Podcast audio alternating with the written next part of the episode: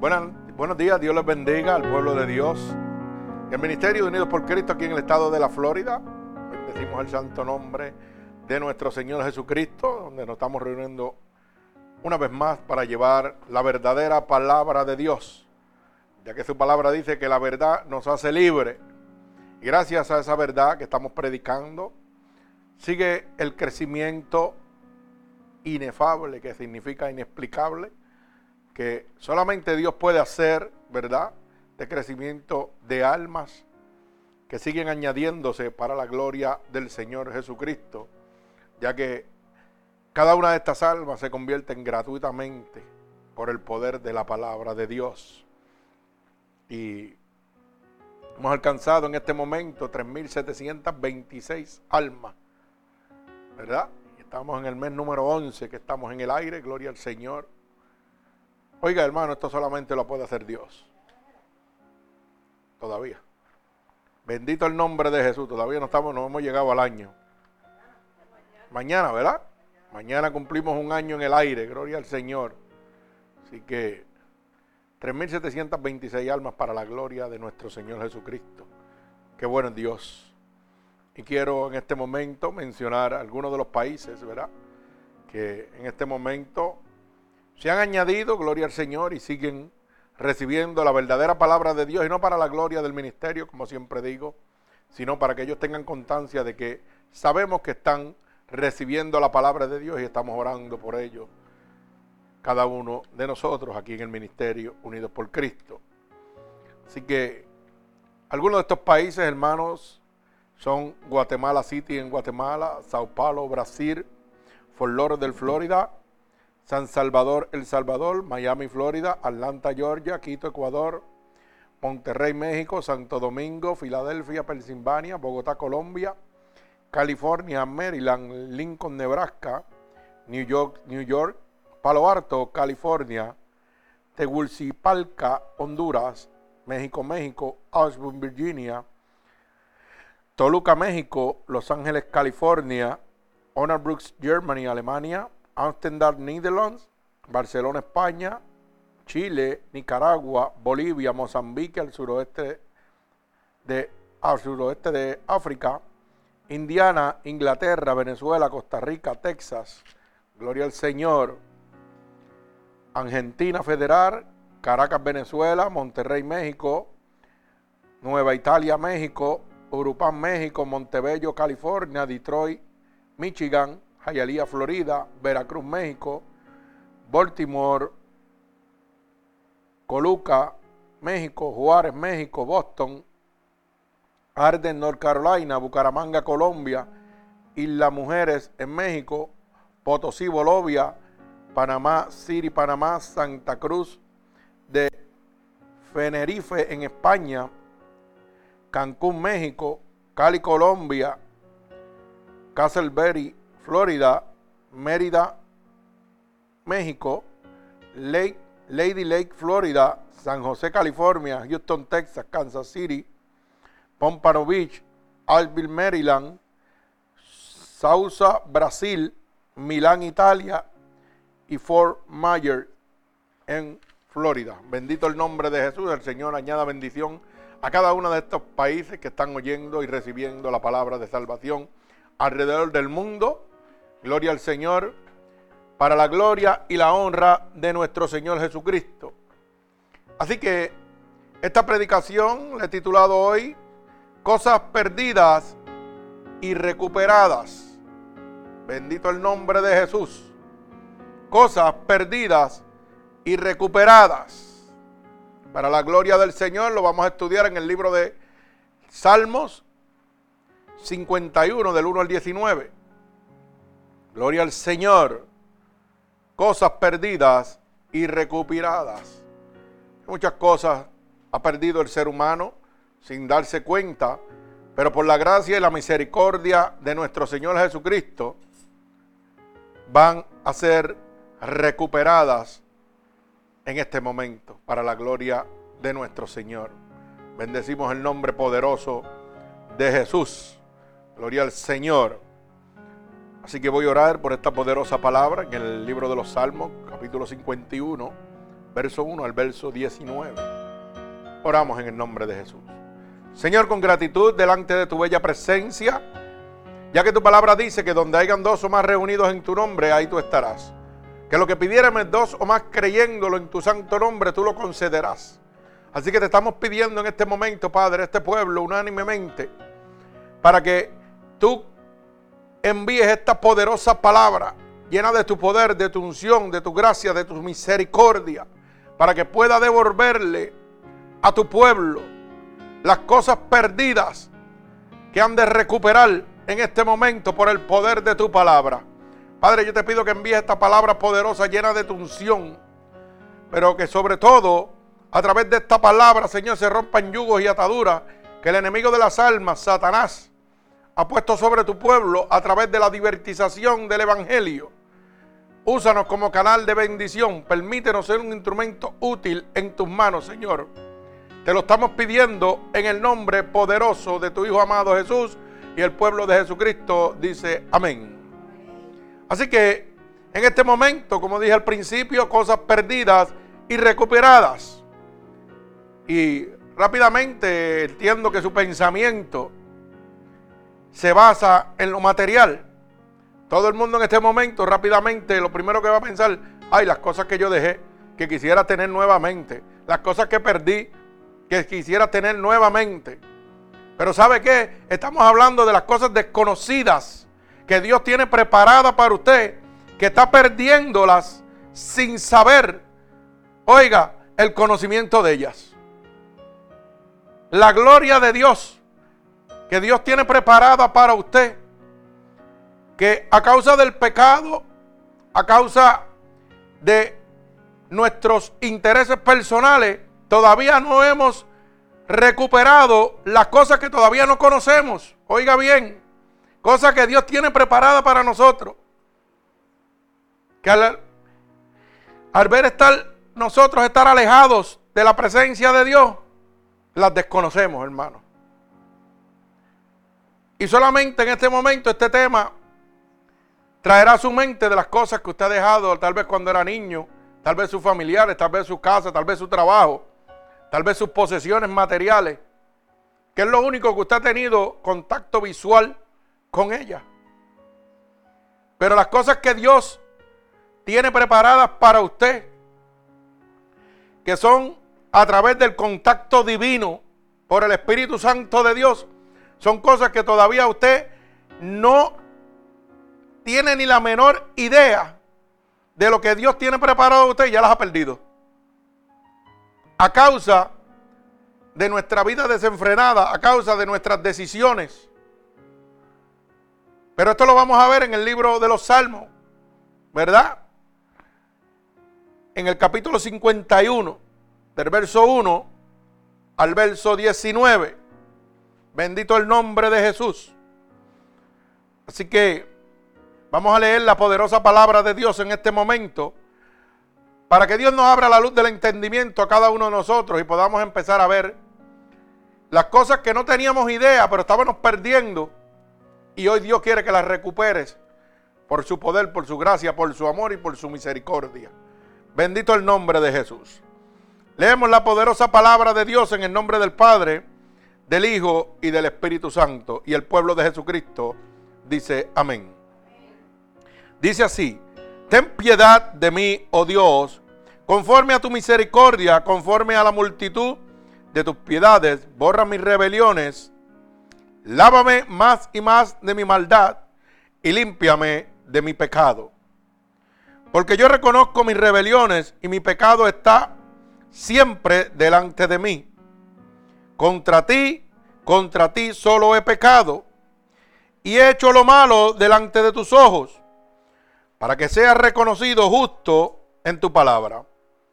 Y teniendo por puro en tu juicio, he aquí en maldad he sido formado, y en pecado me concibió mi madre. He aquí, tú amas la verdad en lo íntimo. Y en lo secreto me has hecho comprender sabiduría. Purifícame con hisopo y seré limpio. Lávame y seré más blanco que la nieve. Hazme oír gozo y alegría y recrearán los huesos que has abatido. Esconde tu rostro de mis pecados y borra todas mis maldades. Crea en mí, oh Dios, un corazón limpio y renueva un espíritu recto dentro de mí. No me eches delante de ti y no quites de mí tu Santo Espíritu. Vuélveme el gozo de tu salvación y espíritu noble me sustente. Entonces enseñaré a los transgresores tus caminos y los pecadores se convertirán a ti. Líbrame de homicidios. Oh Dios de mi salvación, cantará mi lengua tu justicia. Señor, abre mis labios y publicará mi boca tu alabanza. Porque no quieres sacrificio que yo lo daría. No quieres holocausto. Los sacrificios de Dios son el espíritu quebrantado. Al corazón contrito y humillado no despreciarás tú, oh Dios.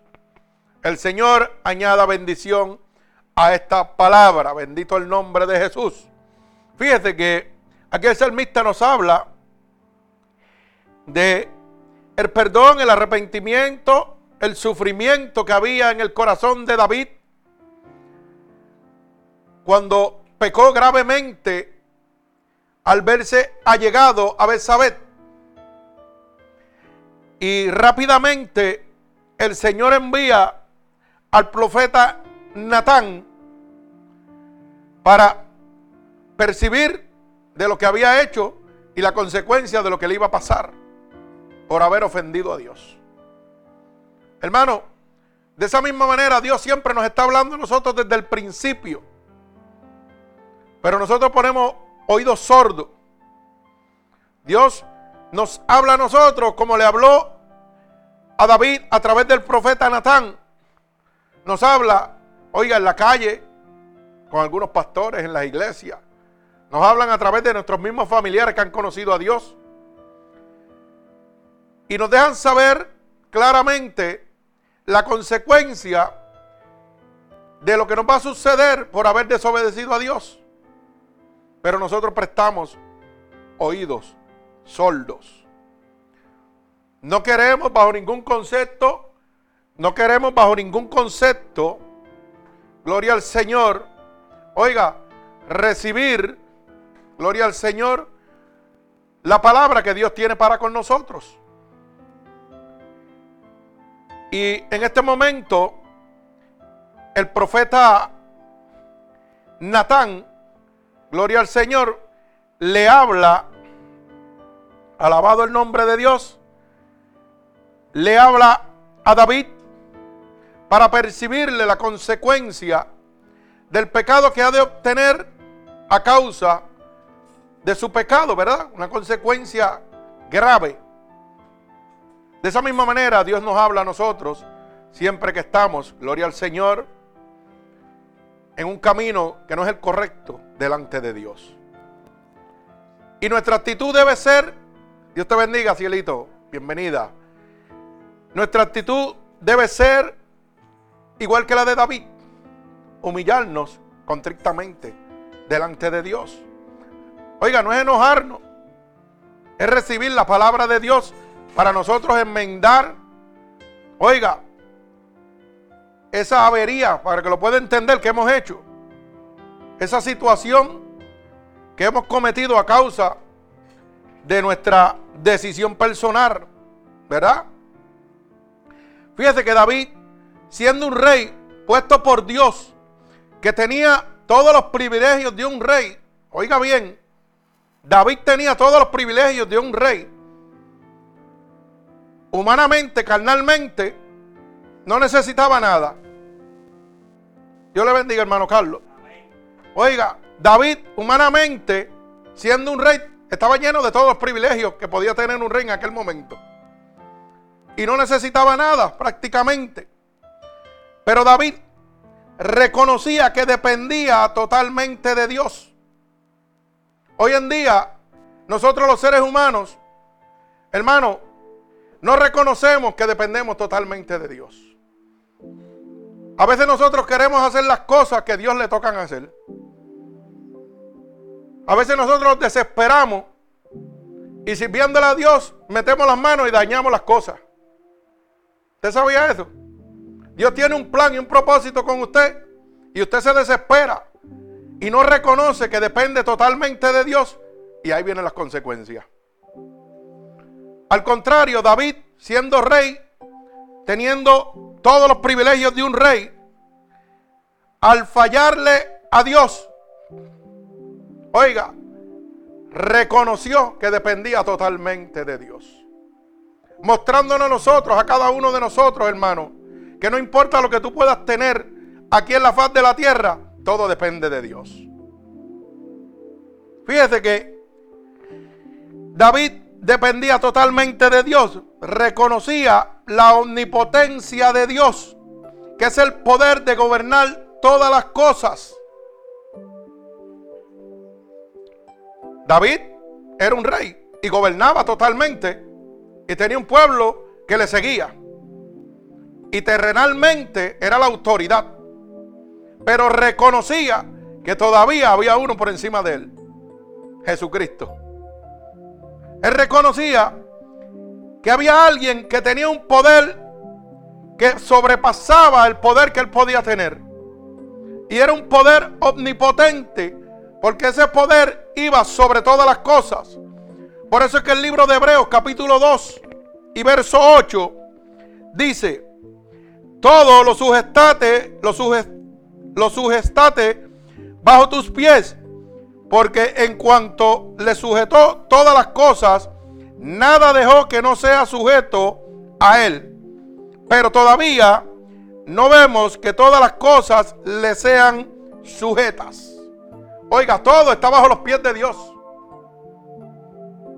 Todo lo que está sobre la faz de la tierra en el universo está bajo los pies de Dios. Pero fíjese cómo culmina este verso. No vemos todas las cosas le sean sujetas.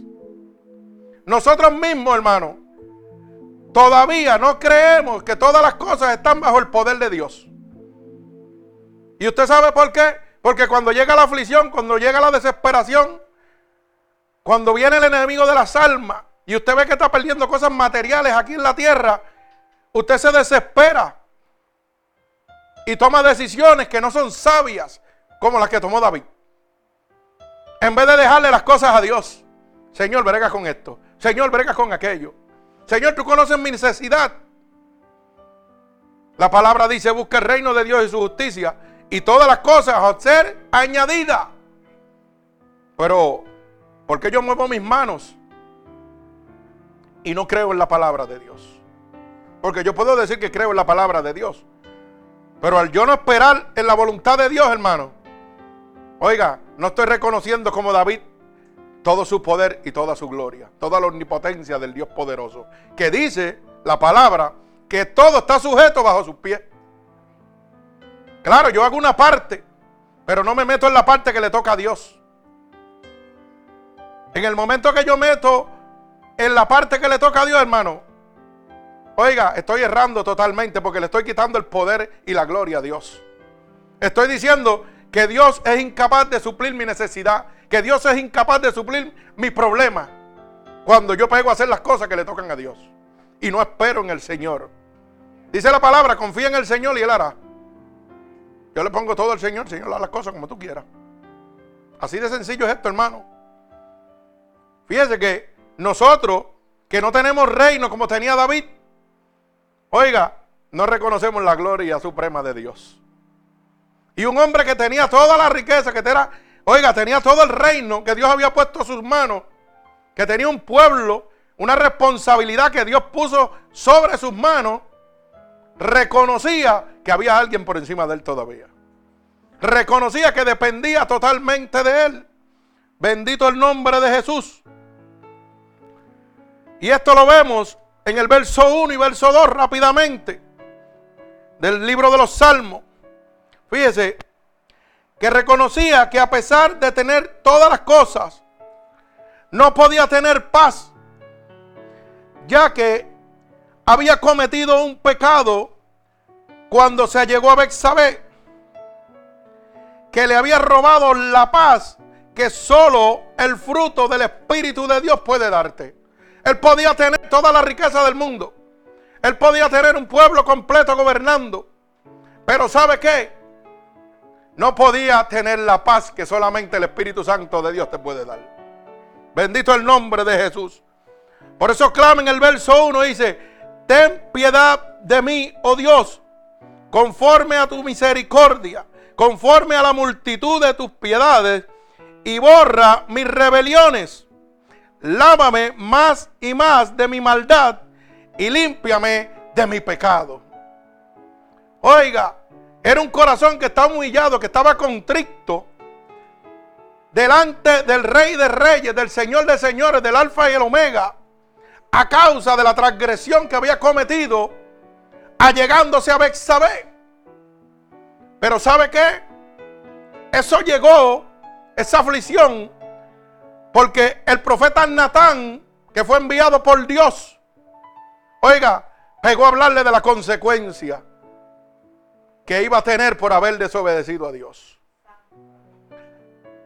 Y él entendía que Dios tenía el poder. Y él entendía que aquel hombre era de Dios. Era un enviado de Dios. Y reconoció en todo momento la omnipotencia de Dios. Se humilló delante de Dios. Qué pena que hoy en día Dios nos habla y tenemos que esperar que venga un profeta o que venga un, ¿cómo que le llaman? Un evangelista, ven, gracias hermana. Oiga, o que venga un apóstol a hablarnos. Cuando Dios usa hasta las piedras para hablarnos, y nosotros debemos reconocer esas piedras como la autoridad de Dios sobre nosotros. Pero si no tiene un título, no lo oímos. Y Dios nos enseña a través de David que teniéndolo todo no tenía nada. Porque la paz que solamente el hombre puede tener, la puede obtener a través del Espíritu Santo de Dios. Usted sabe que el libro de, Gálatas, capítulo 5 y verso 22, dice claramente, mas el fruto del Espíritu es amor, paz, paciencia, benignidad, bondad y fe, macedumbre, templanza, y contra tales cosas no hay ley. O sea, que la paz que el hombre puede obtener sobre la faz de la tierra, solamente la puede obtener a través del Espíritu Santo de Dios. Y una persona que no tiene paz no tiene el Espíritu de Dios adentro. ¿Usted sabía eso? Y vamos a abundar en esta palabra. El fruto del Espíritu, dice la palabra, que es amor. Amor contra el que me hace daño. Porque la misma palabra dice, ¿qué beneficio tiene tu amar al que te ama? Pero aborrecer al que te hace daño. Dígame eso, ¿qué beneficio tiene? Ninguno. ¿Qué beneficio tiene que yo me congregue y me exalte con los hermanos, pero con el que está afuera? Oiga, ni caso le haga. Mi alma alaba al Señor. El que tiene amor tiene a Dios. Porque Dios es la esencia del amor. La Biblia dice que Dios es amor, no queda amor. Dios es amor. Bendito el nombre de Jesús.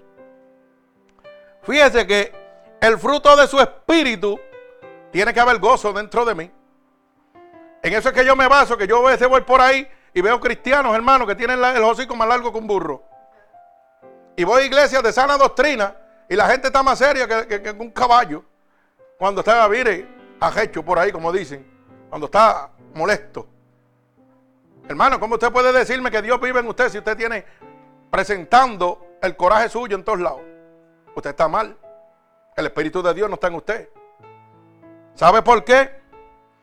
Porque el Espíritu de Dios me da paciencia, me da benignidad y me da bondad y me da fe pero sobre todo me da una templanza que es la fortaleza en medio de la adversidad. O sea, no puede venir lo que venga en la faz de la tierra y yo tengo que estar en gozo. Si yo no estoy en gozo, hermano, estoy bien lejos de Dios. Y usted perdóneme que se lo diga. Usted está bien lejos de Dios si no tiene el gozo de Dios en medio de la templanza, en medio de la adversidad. Porque la Biblia dice que el fruto del Espíritu de Dios es la templanza, es el gozo, es el regocijo, es la bondad, es la fe. Oiga, y dice que no hay ley contra eso. Así que mire, si el Espíritu de Dios está en mí, se supone que el mundo se puede estar cayendo y yo tengo que estar gozándome. Yo tengo que estar alegrándome. Que el mundo pueda hacerme lo que me quiera hacer. Y yo tengo que estar en el gozo de Dios. ¿Sabe por qué? Porque la Biblia dice, primera de Juan 5:18, que el que está engendrado por el Espíritu de Dios, el diablo no lo puede tocar. Y si el diablo no lo puede tocar, hermano, usted tiene, oye, un gozo inefable, que significa inexplicable. Porque el único que le puede robar la paz a usted es Satanás. Y si Satanás no lo puede tocar, gloria al Señor, usted está como corderito de la manada, de gozo en gozo. Así que aquí vemos la verdad cuando el ser humano realmente tiene el Espíritu de Dios dentro. Cuando realmente, oiga, porque no todo el mundo que dice cristiano es cristiano. Por lo religioso, es que nosotros cogemos golpes, los cristianos, son juzgados por los religiosos que se ponen el nombre de cristiano, pero el cristiano es el que hace la voluntad de Dios. Y si yo hago la voluntad de Dios, hermano, el mundo se puede caer y como el Espíritu de Dios es el que guía mi vida, yo tengo que estar en gozo. Yo tengo que mostrarle al mundo que Dios habita en mí. Yo no puedo seguir con conductas de la vieja criatura, del mundo. Yo tengo que mostrar que hubo un cambio en mi vida que la sangre de Jesucristo me transformó. Y no importa lo que esté sucediendo. Puede ser enfermedad, puede ser contienda, puede ser lo que sea. Yo tengo que mostrar a Cristo donde quiera que me pare. No es hablarlo. Oiga bien, no es hablarlo. Porque hablarlo todo el mundo lo, lo habla. Es demostrarlo a través de nuestros frutos. Por eso la Biblia dice que por los frutos se conoce. Bendito el nombre de Jesús. Nadie tiene que hablarle una sola palabra a usted para usted conocer los que son de Dios y los que no son de Dios, hermano. Dice la Biblia que el fruto del Espíritu tiene que habitar en él. Todo siervo de Dios, hermano, tiene que estar lleno de gozo, paz, macedumbre, templanza, regocijo. Tenemos que estar llenos del Espíritu de nuestro Señor Jesucristo. Fíjate que cuando vino a David el profeta Natán, después de haberle hablado a David, David empezó a pedir perdón David reconoció la falta y la consecuencia que traía, acarreaba la falta que él había cometido. Un ejemplo más para nosotros. Cuando nosotros cometemos una falta, un error, es momento de ir al Supremo, no es venir a donde la, persona en la tierra, ir a donde el Supremo, porque usted no le está faltando al ser humano en la tierra, usted le está fallando a Dios, al Creador máximo a toda autoridad. Y lo vemos cuando David, que es un rey, reconoce toda la autoridad de Dios. De nada vale. Lo tengo todo, pero si no tengo a Dios no tengo paz. Tengo que humillarme. Por eso cuando Natán le habla a David, el profeta Natán, oiga, verso 1, vuelvo y repito, dice, ten piedad de mí, oh Dios. Empieza a clamar perdón Oiga, un rey humillándose. Lo que no quiere hacer la gente en la tierra hoy. Hoy tienen cuatro pesos en el banco. O tienen un buen trabajo. Oiga, y no se quieren humillar ante Dios. Piensan que el poder económico que tienen aquí en la tierra va por encima de la autoridad de Dios. Parece que todavía no, no han leído Hebreo 2.8, que dice que todas las cosas están bajo los pies de Dios. Mi alma alaba al Señor. Por eso es que usted lo ve que no pueden tener paz, que no pueden tener tranquilidad. Pueden tener todo lo material, pero la paz de Dios no habita en ellos. Porque esa paz que sobrepasa todo entendimiento solamente viene de Cristo. Mi alma alaba al Señor. David empezó a pedir perdón. Pero ¿cómo empezó a pedir perdón?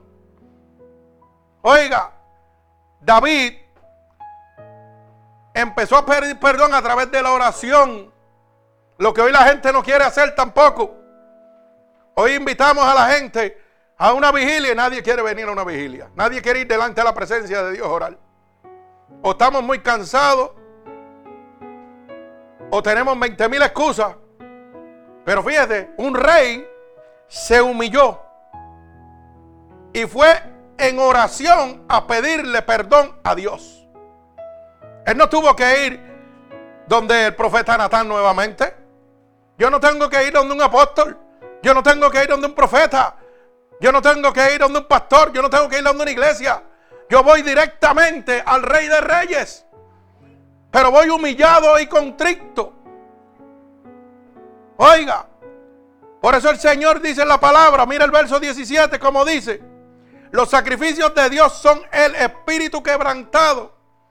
Al corazón contrito y humillado, no despreciará tu, oh Dios.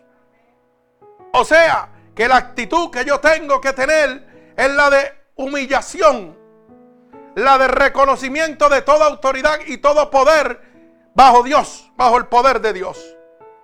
Mi alma alaba al Señor. Pero lamentablemente muy poca gente en este momento hace lo que hacía David. A veces erramos, cometemos errores, Dios nos habla y nosotros nos hacemos de oídos sordos. Y Dios quiere que tú te humilles a Él. No. Oiga, no a la persona en la tierra. Humíllate a Dios, porque le has fallado a Dios. Y Dios dice que te va a juzgar hasta por tus secretos. Así que usted no tiene ningún secreto, hermano. ¿Usted sabía eso? La palabra es clara, dice que nos va a juzgar hasta por nuestro secreto. Así que no hay ningún secreto. Alaba alma mía Jehová. Eso no nos mete Satanás en la cabeza de que tenemos secretos escondidos y que, olvídate, esto no lo va a saber nadie. Pero usted está equivocado. Porque la Biblia dice lo contrario. Dice que Dios va a juzgarnos a nosotros hasta por nuestro secreto. Alaba alma mía Jehová. Bendigo el santo nombre de Dios. Fíjese que el pecado visto a la luz de la presencia de Dios debe hacer que el pecador tiemble. Oiga bien la palabra que le estoy diciendo. El pecado a la luz de Dios, la persona que está cometiendo una infracción a la ley de Dios, mire, debe hacer que la persona tiemble. Pero va a temblar si le tiene temor a Jehová de los ejércitos. Lo que, lo que ahora mismo no hay. Porque la gente vive una vida desenfrenada de acuerdo a su consuficiencia, lo que ellos piensan. Y hacen lo que le da la gana. Oiga bien, porque no tienen temor a Dios.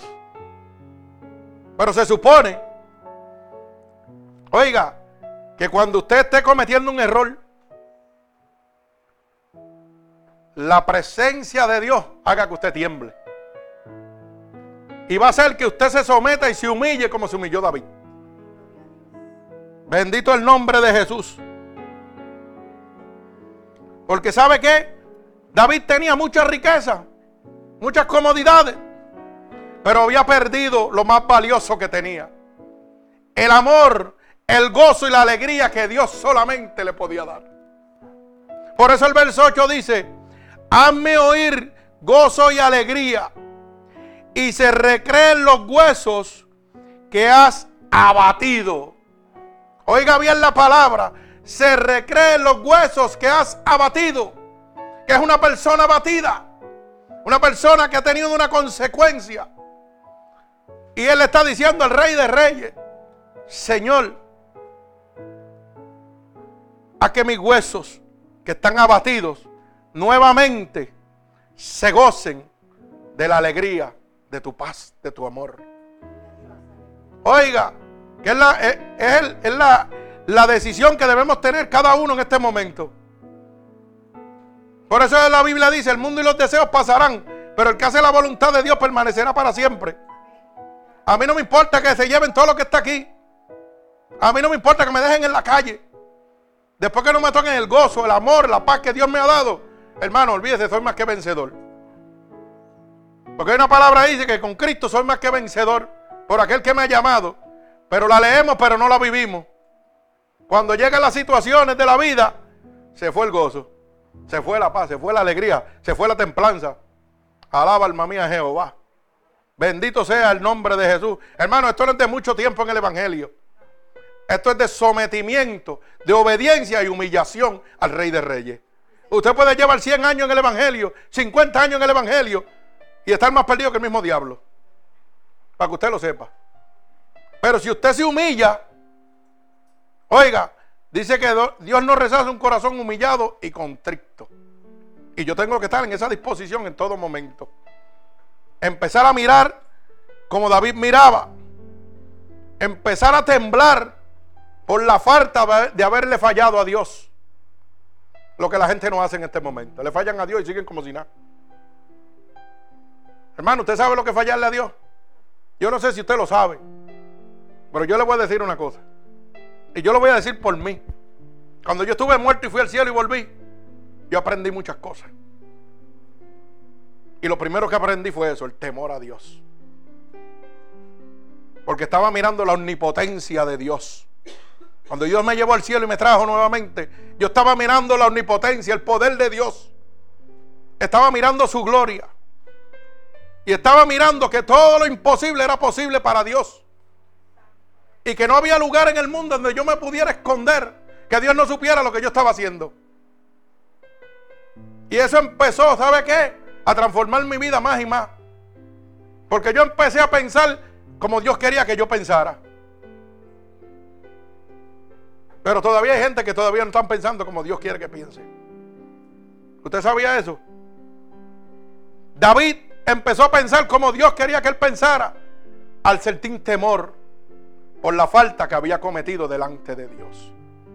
Hoy la gente comete faltas delante de Dios como si estuvieran cometiendo falta contra cualquier persona en la calle. No le dan la gloria y el poder que Dios se merece. ¿Sabe por qué, hermano? La contestación es sencilla. Porque no creen en Dios todavía. Esto es así de fácil. Porque si usted cree en Dios totalmente, hermano, yo le aseguro que usted lo piensa cien mil veces antes de faltarle. Si usted cree en su poder, si usted cree que Dios es real, mire hermano, créalo que usted no va a pecar. La Biblia dice claramente, vuelvo y repito, primera de Juan 5, 18, que cuando tú estás lleno del Espíritu de Dios, no peca y el diablo no te puede tocar. Así que esas excusas de que yo me resbalé, de que yo estoy débil, mire, eso se la cree usted mismo. Porque la Biblia no se puede contradecir. Esto es una realidad.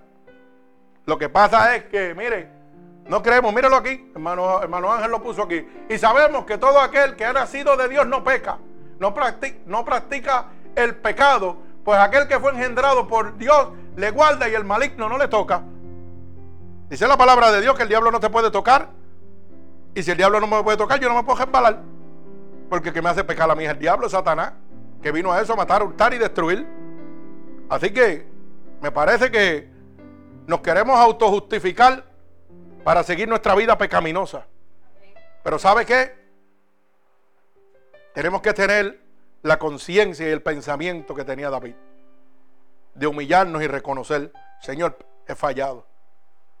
Y vuelvo y le repito, hermano, todo aquel que haya cometido una falta, aquí o en, a los amigos oyentes alrededor del mundo, mire, no vaya donde nadie, humíllese delante de Dios. Olvídese de papa, olvídese de ministro, olvídese de pastor, olvídese, ninguno fue a la cruz del Calvario por usted. Ninguno tiene poder y autoridad para redimir sus pecados. Solamente lo tiene Cristo. Solamente lo tiene la sangre de Cristo. Humíllese a Él, como hizo David, para que vuelva el gozo y la paz que solamente Dios puede darle. Bendito el nombre poderoso de mi Jesús. Oiga, tenemos que temblar. David decía en el verso 3, porque reconozco mis rebeliones y mi pecado está siempre delante de ti. No lo puedo ocultar. Una vez yo haya transgredido la ley de Dios. Mire hermano, usted no lo puede ocultar. ¿Sabe por qué? Porque usted tiene una conciencia acusadora. Y esa conciencia acusadora, hermano, lo va a redarguir todos los segundos de su vida. Por eso David decía, contra ti he pecado y he hecho lo malo delante de tus ojos, para que seas reconocido justo en tu palabra y tenido puro, puro en tu juicio. Oiga, David reconocía en todo momento que lo que él había hecho, tal vez el mundo no lo sabía, pero Dios sí. Y que ese pecado que él había cometido, hermano, oiga, siempre iba a estar delante de él hasta que él se rindiera al autor y consumador de la fe. Hasta que él se rindiera al Dios Todopoderoso, que era el único, oiga, que tenía la autoridad para perdonar pecado. No hay hombre sobre faz de la tierra, solo Jesucristo. No hay más nadie. El Espíritu Santo de Dios que está aquí. Bendito el nombre de Jesús. Mi alma alaba al Señor. David estaba pasando una agonía porque dice que sus huesos estaban abatidos. Cuando usted tiene unos huesos abatidos, hermano, es porque usted está en un sufrimiento. Oiga, cuando usted está abatido, es porque usted está en, una, en un dolor que, oiga, nadie lo puede consolar. Y David clamó a Dios. Se humilló delante de Dios. Le rogó a Dios. Y le dijo, hazme oír tu gozo y alegría. Y que se requieren los huesos que están abatidos. A causa, hermano, a causa del pecado, de la transgresión que nosotros cometemos delante de Dios, nuestra alma se abate. Nuestros huesos se abaten. Por eso es que estaba diciendo ahorita que un pecador tiene que temblar, tiene que ser abatido cuando ofende a Dios. Tiene que temblar de los pies a la cabeza. Eso sí ha conocido a Dios. Si realmente lo ha conocido, mire, tiene que temblar de los pies a la cabeza, para que usted lo sepa. Bendito el nombre de Jesús. Usted sabe que David había perdido su pureza y oró a Dios por su purificación. El hombre que Dios había escogido, para que lo pueda entender, el nene lindo de papá, había perdido su pureza cuando se allegó a Betsabé. Teniéndolo todo, oiga, se dejó ir por los deseos de la carne. Y usted dirá, pero los deseos de la carne son el sexo, hermano. No, no, hermano, usted está equivocado. Los deseos de la carne son los que te incitan a ti a la pecaminosidad. Ya sea faltándole respeto a una persona afuera. Oiga, como acostándote con una. Pecado es pecado y da la misma consecuencia, muerte en Cristo. Aquí no hay término medio. Eso es lo que la gente todavía no entiende. Y la gente sigue haciendo acepciones al pecado. Ah, no, si yo adultero es que me voy para el infierno. Pero ¿sabe qué?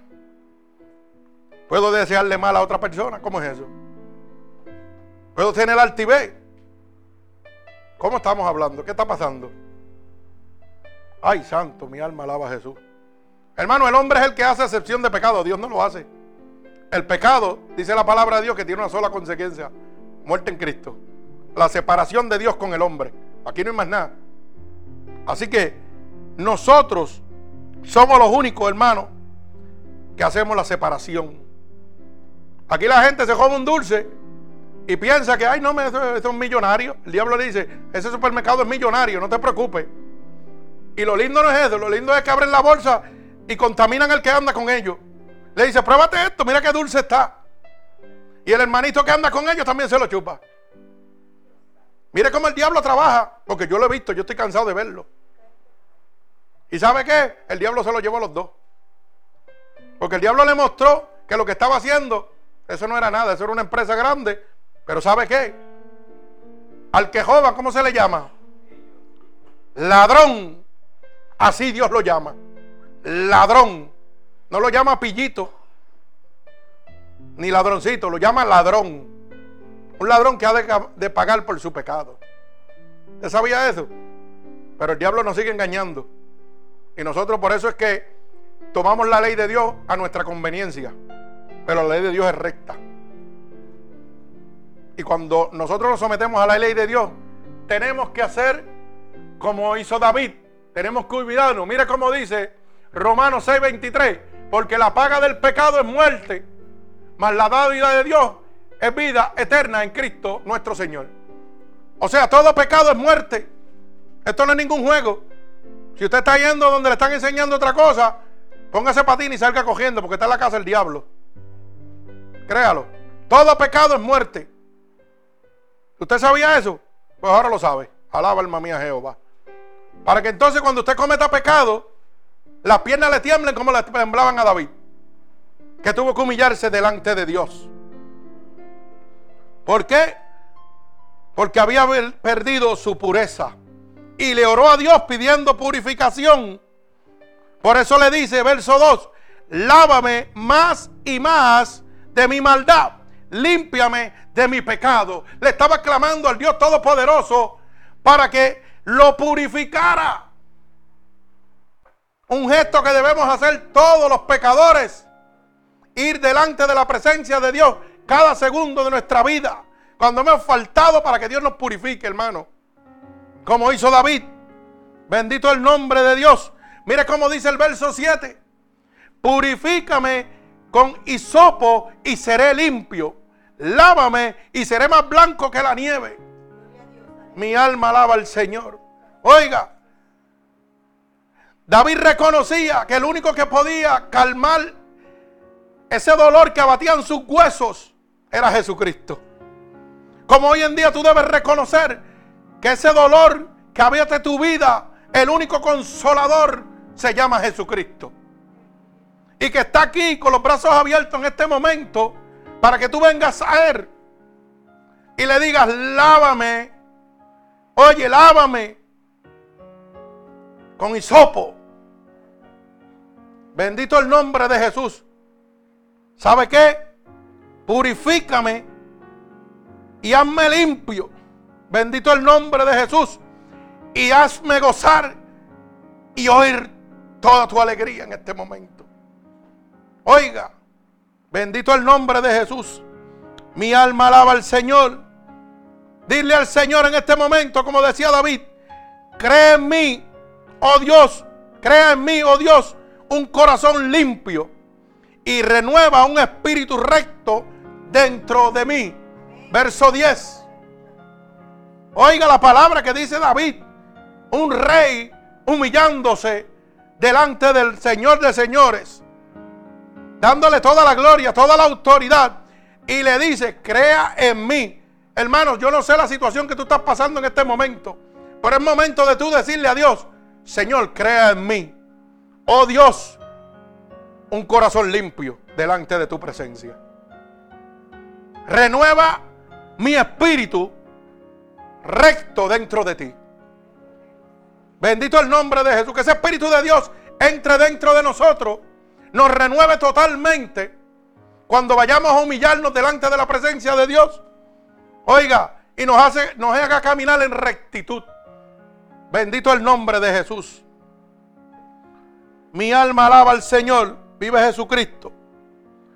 Por eso dice Dios, purifícame con hisopo. Mira hermano, hisopo era una planta que estaba al alcance de todos. Pero ¿sabe qué? Tenía una virtud especial. Y usted dirá, pero ¿qué virtud es esa? Tenía una virtud especial. Y era que cuando usted era lavado con hisopo, oiga, ese hisopo derramaba una sangre, para que usted lo sepa, derramaba una sangre, la cual es igual que la sangre de nuestro Señor Jesucristo en este momento. Por eso David decía, lávame con hisopo, lávame con tu sangre. Es lo que David le estaba diciendo. David estaba diciéndole a Dios, lávame con tu sangre derramada en la cruz del Calvario límpiame de mi transgresión, de mi pecado, devuélveme mi alegría, devuélveme mi paz. Se humilló totalmente delante de Dios reconociendo el sacrificio de Dios en la cruz del Calvario. Lo que hoy en día la gente no quiere reconocer, el sacrificio de Dios en la cruz del Calvario. Solamente la sangre de Jesucristo, hermano, es la única que le va a devolver la paz que usted necesita. Es la única que lo va a lavar de todo pecado y de toda transgresión. Es la única que le va a dar la oportunidad de entrar al reino de Dios. David lo reconocía.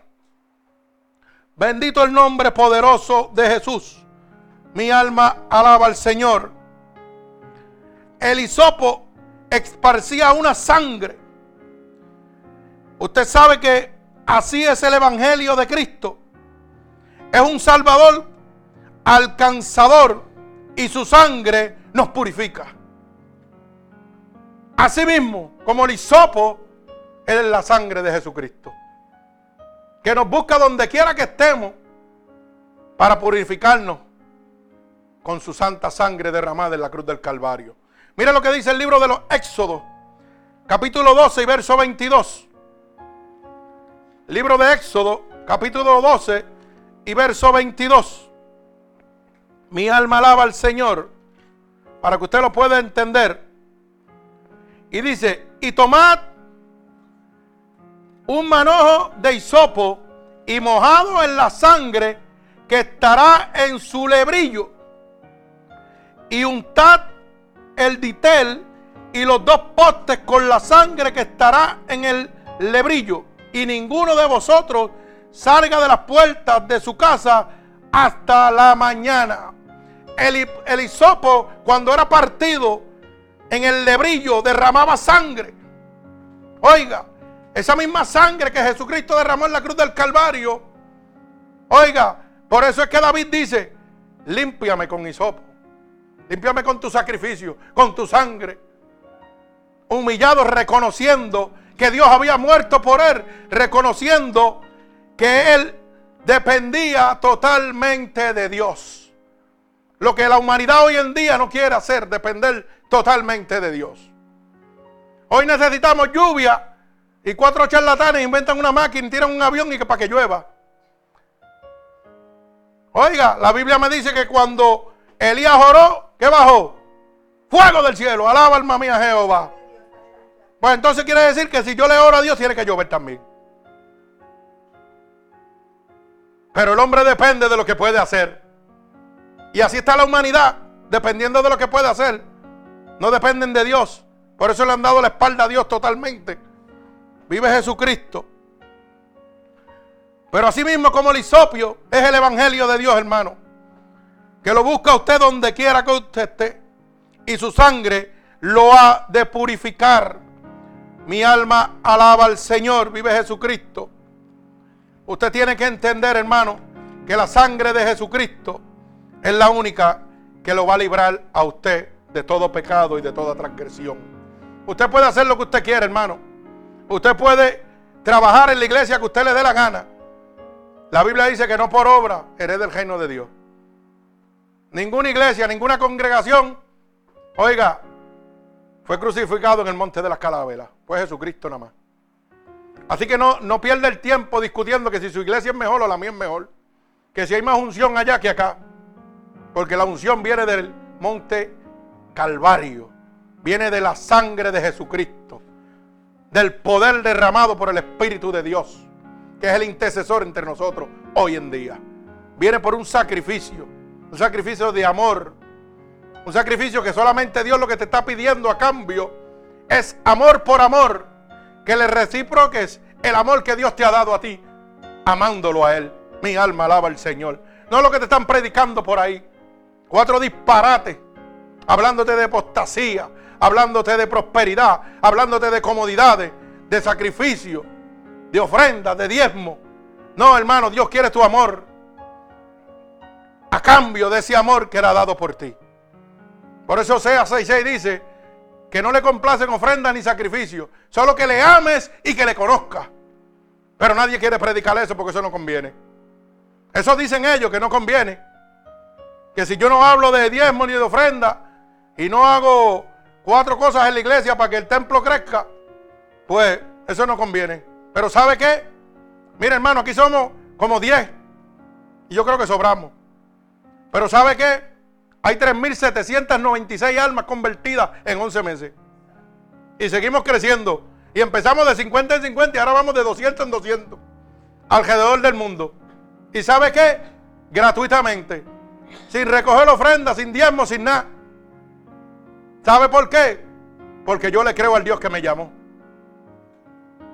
Y el Dios que te llama te sustenta. Yo no tengo que estar vendiendo ni bacaleito, ni alcapugia, ni nada de eso en la casa de Dios. La palabra es clara y lo dice bien claro. La casa de Dios es casa de oración. Y lo leímos el viernes pasado. La palabra es clara. Y hoy estamos vendiendo bacalao, el capugia, comprando joyería y comprando cuanta cosa hay. Y que para la expansión del templo, para la expansión del ministerio. Entonces, ¿a qué Dios tú le crees? ¿A qué Dios tú le crees? Si el Dios que me llamó me respalda. Yo no necesito un templo de 10 mil almas para tener 200, tener 50. ¿Sabe qué yo necesito? La disposición de mi corazón para hablar con denuedo su palabra. Para que Dios me use como me tiene que usar. Para que las almas se conviertan como se están convirtiendo. Pero hoy en día hemos cambiado el poder de Dios. No reconocemos como David reconoció el poder de Dios. Hoy hacemos cosas humanas y no divinas. Las casas de Dios se están guiando bajo la unción del hombre divino. Oiga, no divino, carnal. Así se están guiando las casas de Dios, bajo la voluntad del hombre, pero no la voluntad de Dios. Porque la Biblia claramente, que el libro de Mateo habla, que Dios sacó los mercaderes a latigazos de su casa. ¿Y qué fue lo primero que dijo? Casa de mi padre, casa de oración.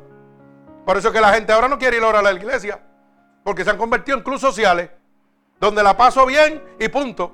Pero cuando te llamo a orar, nadie viene. Ahora te llamo para ver una película en la iglesia y ahí aparecen 500. Hermano, que vamos a hacer algo para Protemplo. ¿Qué Protemplo? El Protemplo mío me lo da Jesucristo. Yo no tengo que vender ni mercadear en la casa de Dios. Yo tengo que aprovechar el último segundo de mi vida para hablar la salvación de Jesucristo en la casa de Dios. No es estar haciendo pamplinas en las casas de Dios. Por eso titulé la predicación pasada. Oiga, las verdaderas casas de Dios son un lugar de refugio. Las otras son cuevas de ladrones. Que no le interesa la salvación de su alma. Lo que interesa es que usted se congregue y le deje lo que tiene que dejarle. Y lamentablemente, bendito el nombre de Jesús. Ave María, qué bueno tener un hombre bueno ahí en los controles. Mire lo que dice el libro de Mateo 21, 12. Y entró Jesús en el templo de Dios y echó fuera a todos los que vendían, compraban en el templo. Ahora le digo yo, no, no, lo voy a parar ahí un momentito. Ahora le voy a decir yo, cuando yo vendo una capugia, ¿qué estoy haciendo? No estoy vendiendo. ¿Y qué usted está haciendo? ¿No está comprando? Ah, y eso fue lo que Dios echó fuera. Los que mercadeaban en la casa de Dios. Pero como no creen en el poder de Dios, tienen que acudir a sus poderes humanos. Ah, hay un protemplo, pues yo quiero hacer una escuela. Vamos a vender el capugia, el lechón, lo que haya. Todo lo que podamos vender. ¿Y por qué no te vas en oración y le dices a Dios, Señor, necesito un lugar más espacioso porque las almas están creciendo? Necesito bendecir a tu pueblo. ¿Acaso Dios no es el dueño del oro y la plata, del mundo y los que en él habitan? Pero lo decimos con la boca, pero hacemos lo contrario con nuestras actitudes. Porque si yo necesito un templo más grande y Dios lo sabe, ¿sabe lo que va a hacer Dios? Va a tocar el corazón del que sea. Y va a venir a mí y me dijo, tú ves ese templo que está vacío, ese edificio vacío, cógelo para ti. Dale. Ese es el Dios que yo le sirvo. Si está bajo la voluntad y el precepto de Dios. Yo no tengo que vender y comprar en la casa de Dios. Pero esto se ha convertido, oiga, en un círculo vicioso. Todas las iglesias ahora mismo están vendiendo y comprando en las casas de Dios. Unas tienen joyería. Para que usted lo sepa, pues si usted no lo sabía. Cuando hay un pro templo le dicen, mire hermano, traiga sus prendas viejas que aquí se las compramos. Para expandir la obra de Dios. Y usted ve a la gente sacando Rolex y sacando sortijas de diamantes y todo, para que usted lo sepa. Ah, exactamente. ¿De cuál Dios? Hay muchos dioses. Del Dios Mamón, que es el único que conocen.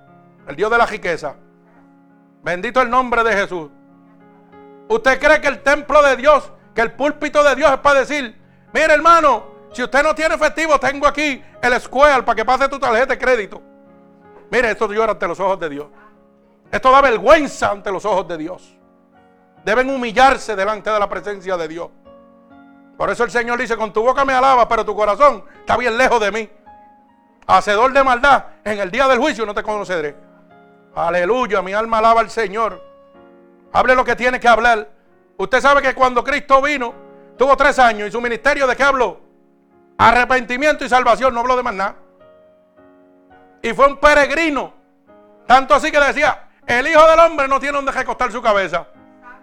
Y aquí todo el mundo quiere recostar la cabeza en edificios grandes y cómodos, donde congreguen mucha gente. Y usted sabe lo que usted me dice con eso. Cuando yo veo una iglesia así, le digo, usted no cree en Dios, usted es un hijo del diablo. ¿Y usted sabe por qué yo se lo digo? Porque no creen lo que están predicando. Cristo viene, pero están haciendo edificios gigantes. Si Cristo viene, mi, mi preocupación es salvar las almas. No estar pensando en un colegio, no es estar pensando en expandir y que la iglesia es empezar a congregar las almas de salvación. Es llamarlas al Evangelio gratuitamente. Entregarle la salvación que Dios te dio a ti gratuitamente. Eso es lo que debemos hacer, hermano. Pero hoy estamos en otra dirección. Y se olvidan de Mateo 21, 12. Que dice que el Señor lo sacó a latigazo. Oiga, la palabra dice en Apocalipsis, para que no se lo olvide. Ni le quiten ni le añadas palabra alguna a la que he dejado, porque las plagas de maldición de este libro caerán sobre ti y será quitado tu parte del libro de la vida. Para que usted lo sepa. Así que todos estos charlatanes que están predicando eso por ahí, no creen lo que están predicando. Porque hermano, si yo creo que Dios es real, si yo creo que la palabra de este libro es real, líbreme a mí pronunciar una palabra anatema. Porque la maldición, oiga, todas las plagas de maldición de este libro, el Señor me está diciendo que me van a caer sobre mí. Y que mi parte va a ser quitada del libro de la vida. Entonces, ¿cómo es posible que yo hable una cosa que no es la de Dios? Que yo coja el templo de Dios para hablar pamplina. Hoy cogemos el templo de Dios para ponernos a, oiga, muchos pastores a hacer chistes. Mientras las almas se pierden, hay un payaso haciendo chistes. Mire, los payasos están en los circos. El templo de Dios para predicar salvación y arrepentimiento. Bendito el nombre de mi Señor Jesucristo. Mi alma alaba a Jesús. Mire cómo dice Primera de Juan, capítulo 1 y verso 7. Bendito el nombre de Jesús. Primera de Juan, capítulo 1 y verso 7. Pero si andamos en luz, como está en la luz, tenemos comunión unos con otros y la sangre de Jesucristo nos limpia de todo pecado. Oiga, si andamos en comunión con Dios,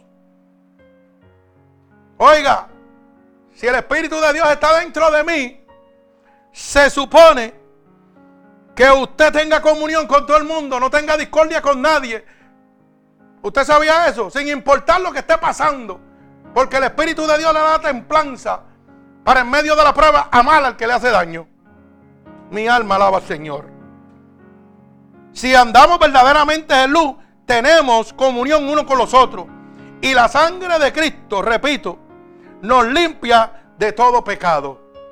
Por eso es que David le oraba, oiga, a Dios y le decía, lávame con hisopo.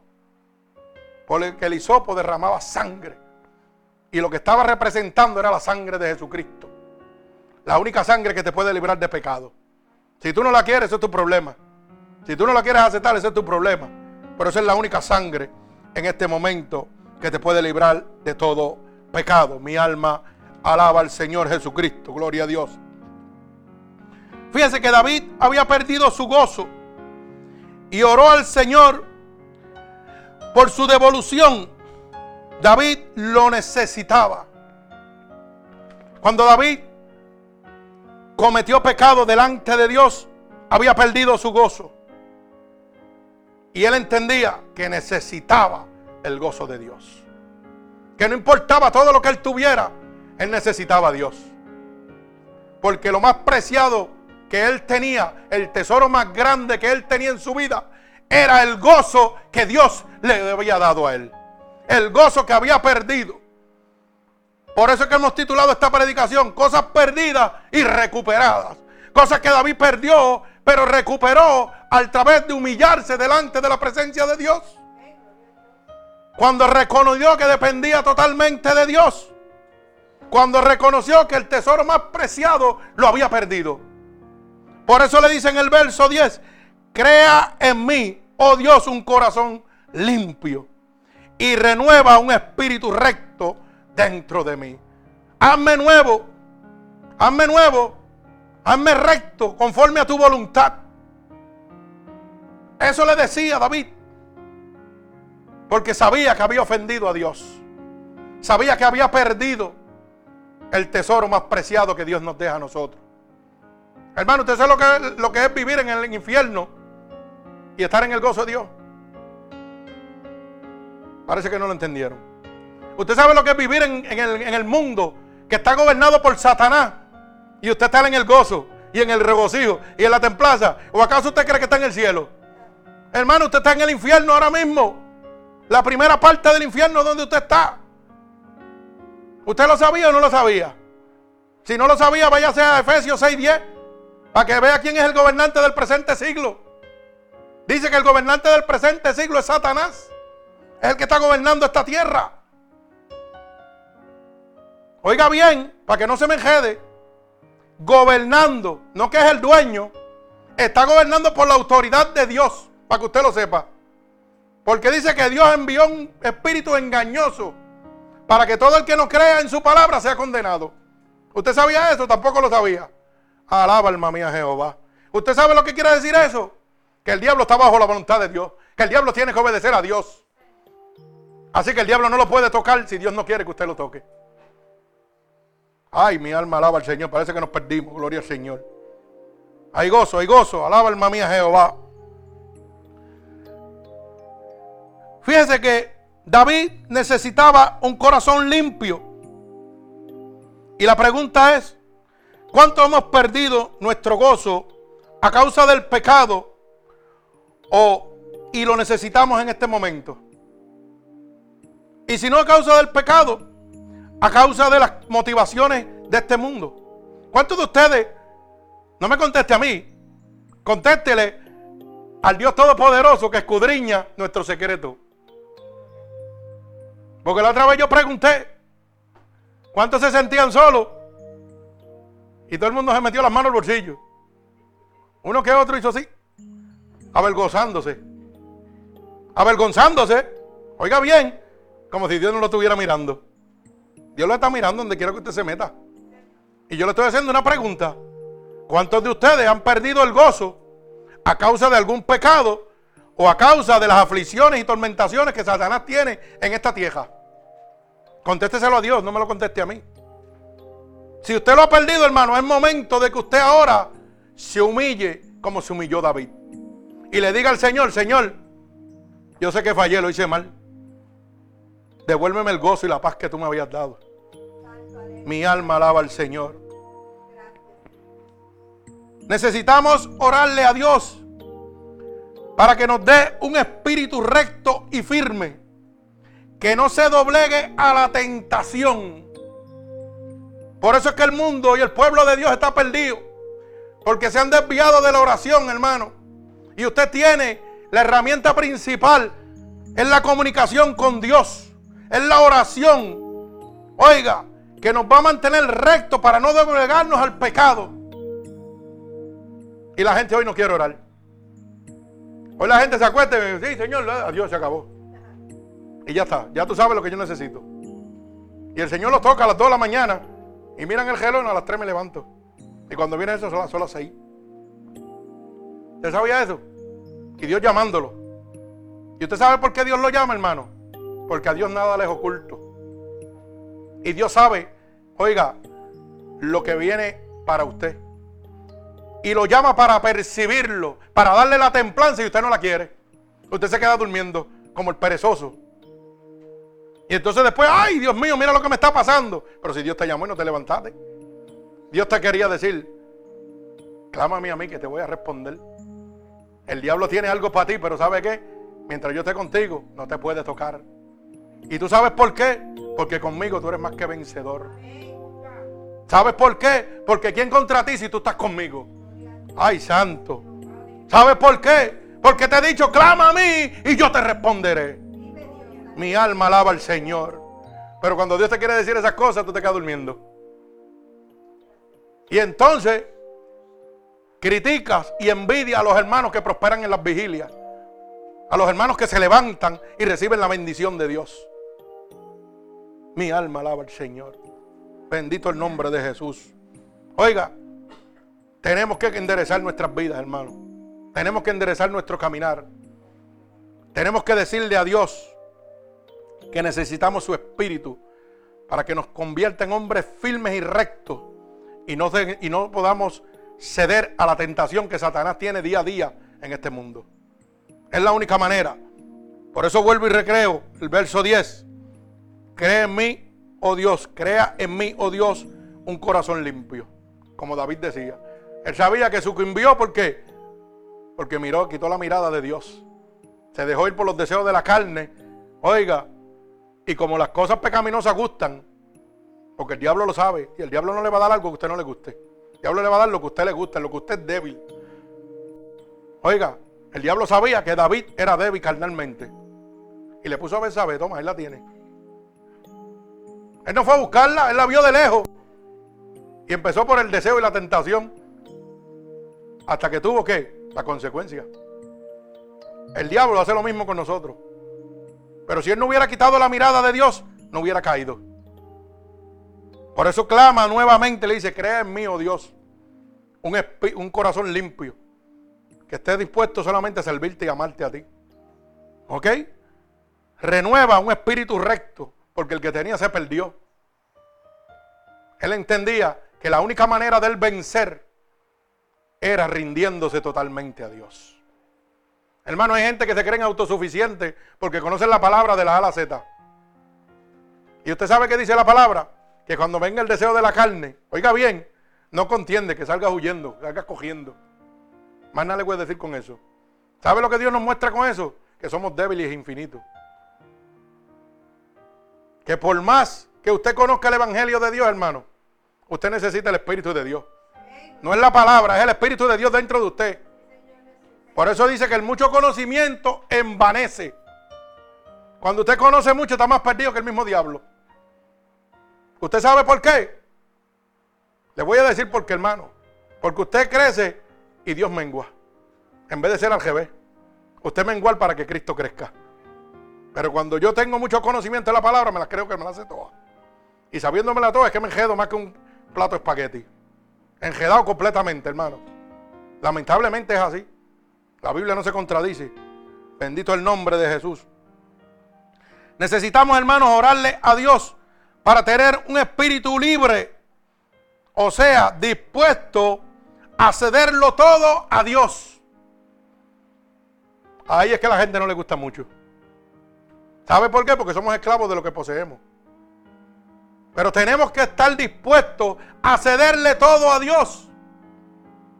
Usted sabe que Dios, de la manera más, tal vez usted la mira cómica, pero la manera más dura me hizo entender esta palabra. Que yo tenía que estar dispuesto a cederle todo a Dios. Cuando yo estaba en Nueva York, yo tenía un garaje y lo dividí en una iglesia. Hacía 10 cajos dentro y 10 afuera. Y había un gimnasio enorme con todos los equipos dentro. Y los boté todos. Y había una pantalla, televisor. Y había un video. Oiga, y estaba la película pornográfica allí que se perdía cuando yo entré a ese sitio. ¿Cierto, Facho? Oiga bien lo que le estoy diciendo. Y Dios me dijo, esta va a ser casa de oración. Porque yo lo que está perdido, lo restauro. Y lo primero que yo hice antes de pensar en mi negocio, pensé en la casa de Dios. Y cogí el taller y lo piqué por la mitad. Y boté todas las películas. Y boté todos los instrumentos de gimnasio. Y boté televisor y boté todo lo que había allí. Dejé aquello vacío. Y poquito a poco fui buscando sillitas, sillitas, sillitas, sillitas. Y levanté una obra de Dios. Gratuitamente, sin pedirle a nadie. No como están ahora, que están en una pediera que piden más que, los niños de Keal y welfare y todo eso. Sí, sí, eso es una pediera terrible. Oiga bien lo que le estoy diciendo. Y el Señor me, empezó a prosperar con el fruto de mis manos. No era que venían a darme, era que Dios me proveía el trabajo que yo necesitaba para poder bendecir la iglesia y a los demás. Y llegué a tener 12 carros violentos. Y yo decía, wow, Señor, qué lindo tú eres. Y me enamoré de uno y lo cogí para mí. Me acuerdo como ahora un sábado negro precioso, un Turbo 900. El carro más lindo del mundo. Para mí, para usted será feo, pero para mí es lindo. ¿Y sabe qué? Yo tenía un amor con ese cajo que usted no se imagina. Y el Señor en un culto me habla. Y me dice, tú ves ese siervo que está sentado ahí. Necesito un cajo. Y yo, ni corto ni perezoso, le dije, pues yo te le digo, claro, Señor, yo se lo regalo. Yo tengo 12 más allí. 13 cajos me quedan. Dálselo. ¿Cuál tú quieres que le dé? Dale, yo le doy cualquiera. Cuando él la voz me digo el tuyo. Y ahí fue donde, oiga, las piernas pegaron a temblarme. Y sabe, y se lo digo con todo el amor de mi corazón. Le dije a Dios en mi mente y estaba predicando para que usted vea la versatilidad que hace el Señor. Y yo predicando y en mi mente peleando. Y la Señor, pero si tengo 13 más ahí, ¿por qué tiene que ser el mío? Te dije que le dejes el tuyo y se lo vas a dar ahora. Y yo, wow, 13 cajos más y tengo que darle el mío. Si es lo que necesita un cajo para transportar. Y volvía más fuerte la voz de Dios y me decía, el tuyo y ahora. Cuando yo oí la tercera vez la voz de Dios, las patas me temblaban. Y usted sabe lo que Dios me enseñó, a no ser esclavo de lo que poseía. Lo mismo que hizo David. Todo lo que tenía, puse en las manos del Señor. Eso es tuyo. Yo mejor quiero tu gozo, tu alegría, tu amor y tu paz. Tu fortaleza. Y yo en aquel culto paré la predicación y le dije, el Señor me dice que te dé este cajo, toma, aquí tiene la llave que tiene el título. Y aquel hombre se desmanteló, un amigo mío, ¿cierto, Fabio? Aquel hombre a llorar. Y yo pegué a gozarme. Primero estaba triste, créalo. Y no se lo niego, estaba triste. Porque habían 13 cajos y tenía que dar el que me gustaba a mí, el que yo había escogido para mí. Y Dios me enseñó que todo le pertenece a Él. Dios me enseñó que yo no soy esclavo de lo que poseo. Meses después me mudo para otro taller y un doctor me regala una guagua, una F-150 preciosa con todo. Oiga bien. Y llega otra persona necesitada. Y ya la segunda vez el Señor me dijo, ¿sabe lo que tiene que hacer, verdad? Regálasela. Y no era creyente, porque a veces usted quiere consagrarse con Dios. Ese no estaba en la iglesia, ese estaba en el mundo bien atado. Y el Señor me dijo, regálale que tiene una necesidad, regálale tu guagua ahora mismo. Y yo dije, claro, Señor, no hay problema. Aprendí. El Señor me enseñó a no ser esclavo de lo que poseo. Y cada vez traía esa palabra que decía, el Hijo del Hombre no tiene donde recostar su cabeza. ¿Usted sabía eso? Todos los ríos dan a la mar y la mar nunca se sacia. Así es el hombre. Mientras más tiene, más quiere. Pero el hombre de Dios Camina como el viento. Sopla de norte, sopla de sur, pero no sabe dónde a parar. Así que usted no puede tener cargas encima para servirle a Dios. Hoy tengo mis cuatro porquerías y ¿sabe qué? Cuando me preguntan, no, eso no es mío, yo soy administrador de eso. Porque ya Dios me enseñó que no es mío. A cocotazo me enseñó que no era mío.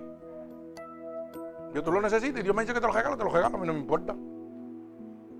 Allá en Puerto Rico presté unos cajos y los presté porque Dios me dijo que los prestara. Hay mucha gente hablando cosas que no tenían que hablar. Y eso no es problema tuyo ni es mío, es problema de Dios. Y yo me acuerdo que le presté mi cajo a hermano Carlos. Y yo lo digo porque yo sé que él me está oyendo. Y yo le presté mi cajo a hermano Carlos y mucha gente me decía, mira, le está dando como a puerco jobado. Te la va a romper. Y yo le digo, eso no es problema mío, eso es problema de Dios. Yo hice lo que Dios me mandó. Pues ¿sabe por qué? Porque la tentación viene así para que usted lo sepa. Pero yo tenía que demostrarle a él que yo no le sirvo al mundo, yo le sirvo a un Dios poderoso. A un Dios que cuando él ordena, yo obedezco. Punto, se acabó. Si lo hace canto, eso es problema de él y de Dios, no es problema mío. A otras personas le fié un montón de cosas y si no me las han pagado, mire, ese tipo no paga, eso no es problema mío tampoco. Eso es problema de Dios y de él. Yo hice lo que Dios me mandó a hacer. Hoy tengo una necesidad grande económica y tengo esos chavos allá. ¿Sabe qué? Eso no es mi problema tampoco. Yo espero en el Señor. Yo voy a hacer lo que Dios me dijo que yo hiciera. Predicar su evangelio. Y si tengo que predicarlo en la grama afuera, lo predico en la grama afuera. Yo no necesito un lugar para predicar el evangelio de Dios. Para decirle al mundo de dónde Dios me sacó. Para decirle al mundo que hay un Dios que todavía la sangre de Él está emanando. Esa sangre que te libra de todo pecado, de toda transgresión. Y que te está llamando al arrepentimiento y a la salvación. Bendito el nombre de mi Señor Jesucristo. Gloria al Señor. David había perdido su poder y lo necesitaba. Para proclamar con de nuevo la palabra de Dios. Esa palabra que él tanto amaba. Pero por haber enturbecido su testimonio, había perdido el privilegio más grande que Dios le puede dar a un ser humano, que es predicar el Evangelio de Dios, hermano.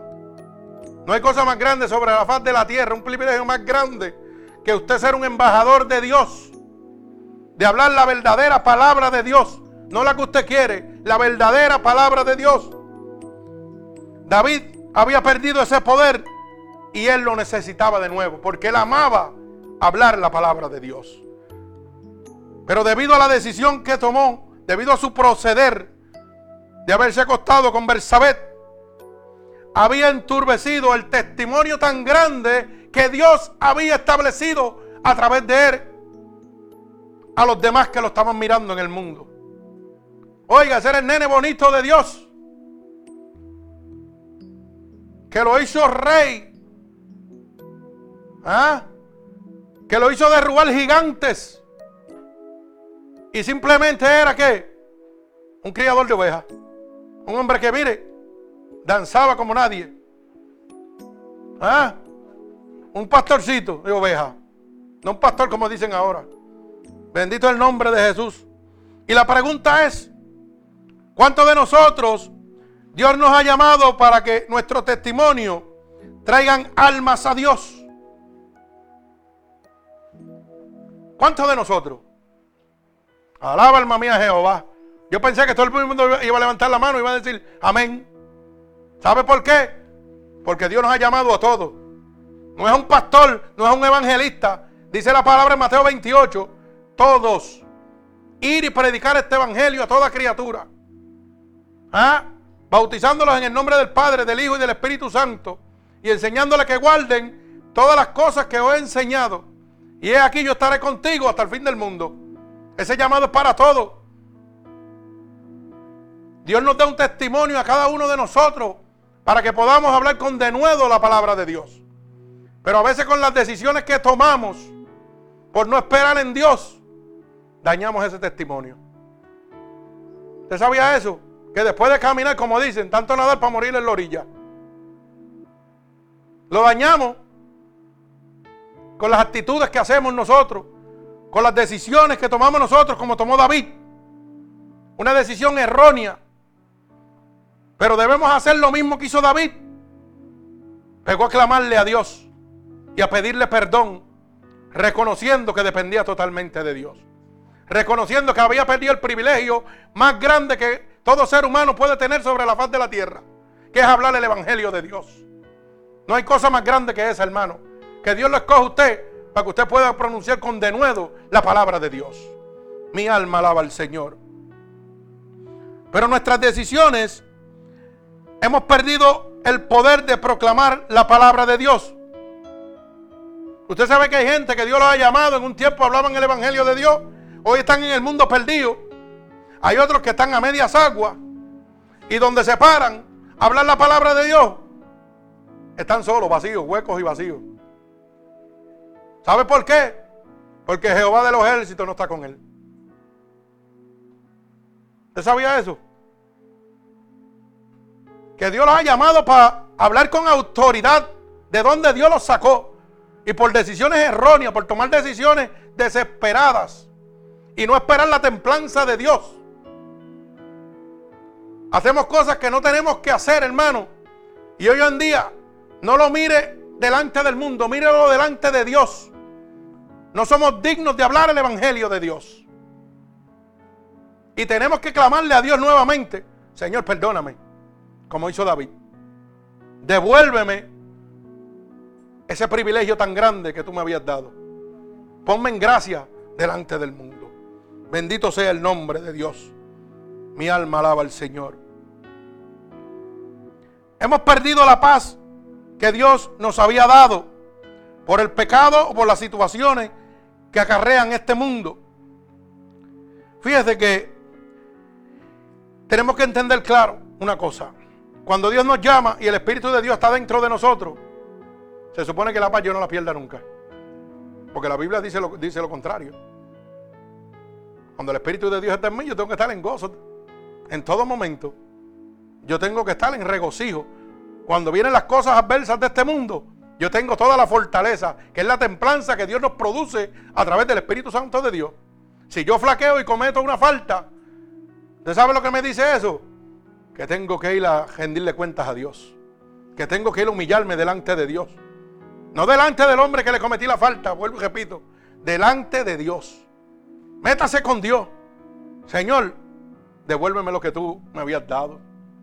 Dame ese gozo, esa paz que tú me habías dado. Bendito el nombre poderoso de Jesús. Eso es si usted realmente ha tenido el Espíritu de Dios.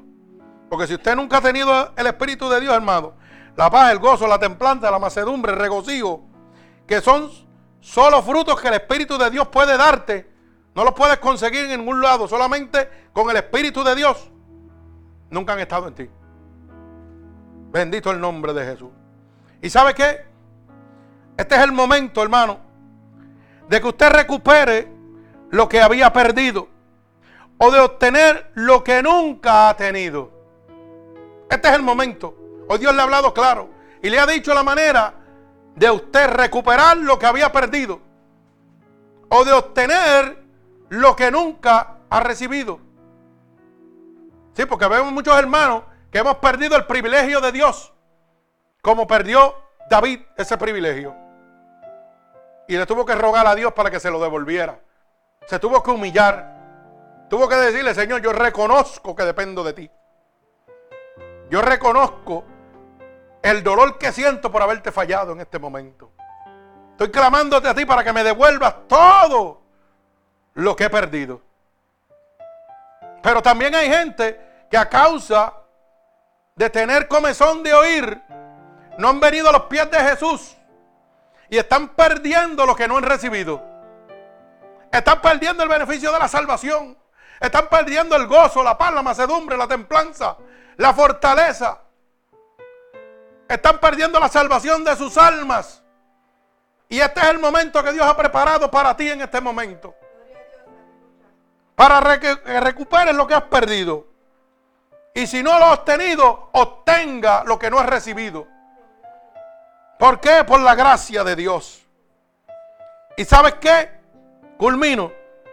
Solo tienes que rendirte a Dios y reconocer que dependes totalmente de Dios, como hizo David. Así que yo no sé qué te han predicado, dónde estás metido. Yo no sé lo que estás haciendo, pero sí puedo decirte que lo único que tienes que rendirte a Dios. Puedo decirte que tienes que reconocer ahora mismo que dependes totalmente de Dios. Si no lo haces, hermano, estás perdido. Cristo viene. Cristo está a la puerta. Y si usted no lo cree, mire todo lo que está sucediendo. Una de las últimas cosas, hermano, fue esta mujer que salió en internet, que es una de las cosas que me ha chocado a mí en mi vida. Y no me extraña porque la Biblia dice que iba a pasar, pero duele. Que esta mujer diga, oiga, que hoy en día tuvo que esperar hasta los 18 años que su hija cumpliera 18 años para ser la amante de su propia hija. Ahora dígame usted si el mundo nos está, esto, estamos en el final. Dice que se enamoró de su hija a los 16 años y que esperó hasta los 18 años para ser la amante de su propia hija. Y su propia hija testifica, oiga, eso está en internet. Búsquelo que eso está en internet. Su propia hija testifica que ella es inmensamente feliz que ama, a su madre como madre, pero que la, satisface carnalmente, que también es su pareja. Mire cómo estamos. A la degeneración que ha llegado la humanidad. Y que ella está haciendo eso público mundialmente. Porque ella sabe, oiga bien, ella sabe que hay miles de personas en el mundo que aman, que quieren tener sexo con sus propios hijos. Y quiere que se liberten y que ella no está cometiendo actos lascivos. ¿Sabe por qué? Porque allí que no puede procrear. Mire cómo se defiende. En, yendo en contra de la palabra de Dios. Sí, como dice la palabra, a lo bueno le van a llamar malo, que es la salvación que Dios tiene para ti en este momento. Y a lo malo lo van a llamar bueno. Si usted no lo sabía, pues ahora lo sabe. Y cuando usted lo oiga y lo lea, créalo que su corazón se va a contrictar.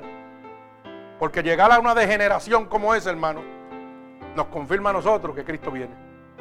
Que Cristo está a la puerta. Y que este es el momento de rendirnos a Dios. Y de reconocer, hermano, que dependemos totalmente de Dios. Mi alma alaba al Señor. Reconocer como hizo David. Señor, reconozco que dependo totalmente de ti. No importa cuánta riqueza y cuánto poder tengo humanamente, dependo totalmente de ti. De tu gracia, de tu misericordia, de tu amor. Sin ti estoy perdido. Dice que somos como ovejas directas al matadero. ¿Ah? Bendito el nombre de Jesús. La palabra dice claro eso. Dice que sin el Señor somos como qué? Como trapos de inmundicia. Así que imagínense cómo nos miran. Alaba alma mía Jehová. Así que en el nombre poderoso de Jesús, si esta poderosa palabra ha transformado tu vida y has entendido que Dios quiere devolverte todas las cosas perdidas, oiga, que Dios quiere que recuperes todo lo que has perdido. Si has entendido, oiga, que hay cosas que Dios tenía para ti y tú no las conocías. Y hoy Dios quiere entregártelas. Lo único que tienes que pronunciar profesión de fe con nosotros. Repetir estas poderosas palabras para que tu clamor llegue al trono de Dios. Lo único que tienes que rendirte a Dios. Oiga, no es diezmo, no es ofrenda, no es riqueza, no es iglesia, no es pastor, no es templo. Es humillación y constricción delante de la presencia de Dios. David le dijo, límpiame de todo mi pecado. Y voy a quedar blanquito.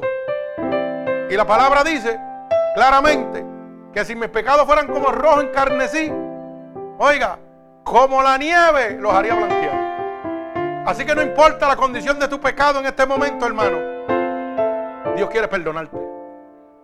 Dios quiere decirte que te quiere devolver lo que tú no has conocido, pero el diablo te ha estado robando. Alaba alma mía Jehová. Así que si tú quieres en este momento, oye, recibir lo que Dios tiene para ti, y a los hermanos que han perdido lo que Dios le había dado por decisiones erróneas tomadas, hoy es el momento de recuperarlo. Hoy es el momento de devolver a los brazos del Señor. Bendito el nombre de Jesús. Así que te pido que repitas conmigo en este momento. Señor, estoy delante de tu presencia en este momento como estaba David. Y he reconocido por el poder de tu palabra toda la riqueza y gloria que tú tenías para mí. Y que en este momento, Padre, las he perdido por mis decisiones. Padre, yo te pido en este momento que me perdones de todo pecado y de toda transgresión que yo haya cometido a conciencia o inconscientemente. Padre, yo he oído que tu palabra dice que si yo declaro con mi boca que tú eres mi salvador, yo sería salvo. Y en este momento yo estoy declarando con mi boca que tú eres mi salvador. He oído que tu palabra dice que si creyera en mi corazón que te levantaste de entre los muertos, yo sería salvo. Y en este momento, yo creo en mi corazón, Señor, que tú te has levantado de entre los muertos. Y que por esa sangre derramada en la cruz del Calvario, tengo la oportunidad de entrar al reino tuyo, Señor. Así que te pido que me escribas en el libro de la vida y no permitas que me aparte nunca más de ti. Padre, en el nombre poderoso de Jesús, mira a cada una de estas personas alrededor del mundo, Señor, que han declarado con tu boca que tú eres su Salvador, Padre. Yo te pido que en este momento tú derrames tu sangre vicaria derramada en la cruz del Calvario, que los cubra en este momento y los libres de todo pecado. Padre, que tu santa mano poderosa sea derramada y posada sobre ellos en este momento. Que las corrientes de agua viva sean sobre ellos en este momento, Padre. Padre, por el poder de tu palabra y por la autoridad que tú me has dado, Señor, yo declaro en este momento un toque del cielo sobre cada uno de estos hermanos que te han aceptado como tu único y exclusivo Salvador. Padre, por el poder de tu palabra, Señor, y en el nombre poderoso de Jesús, yo declaro un toque del cielo para estas almas, Señor. como confirmación, Señor, de que tú los recibes en este momento, Padre. En el nombre poderoso de Jesús. En el nombre poderoso de Jesús es hecho. Y el pueblo de Jesucristo dice amén. Gloria al Señor. Así que hermanos oyentes, si esta predicación ha sido de bendición para usted y ha transformado su vida, usted puede hacérsela llegar a cualquier hermano, a cualquier amigo que quiera que su vida sea transformada también a través de Unidos por Cristo 7.wix.com diagonal MUPC y ahí encontrará todo lo relacionado con este ministerio. Ahí puede dejar cualquier petición que usted tenga. Y seguiremos orando por cada uno de nuestros hermanos alrededor del mundo en este momento. Que la paz de Dios esté con todos ustedes. Dios les bendiga. Gloria al Señor.